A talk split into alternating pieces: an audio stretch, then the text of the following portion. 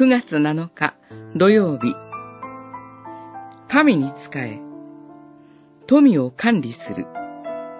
マタイによる福音書6章。あなた方は神と富とに仕えることはできない。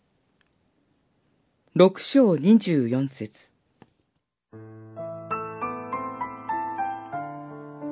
主イエスは神に仕え、お金をふさわしく管理しなさいと教えておられます。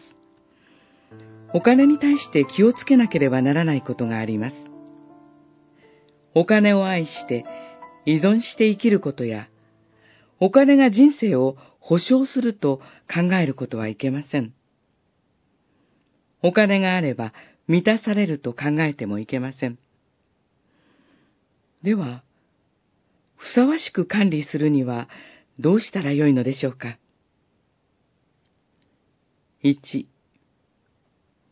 お金も含め、すべては神の所有物であると毎日思い出すこと。お金は神からの預かり物です。人は神のお金を管理しています。2. お金によって神は私を訓練される。あなたが何にお金を使うかで、あなたが何を愛しているのかがわかる。神を一番に愛するお金の使い方が重要です。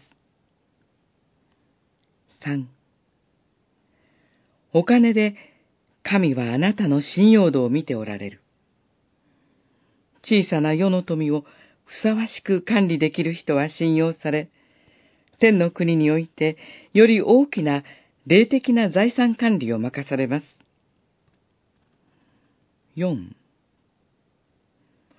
お金の最高の使い道は、隣人を天国へと導くためです。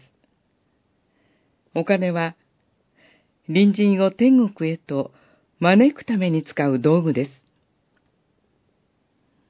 お金は、神から与えられている良いものです。良いことのために使いましょう。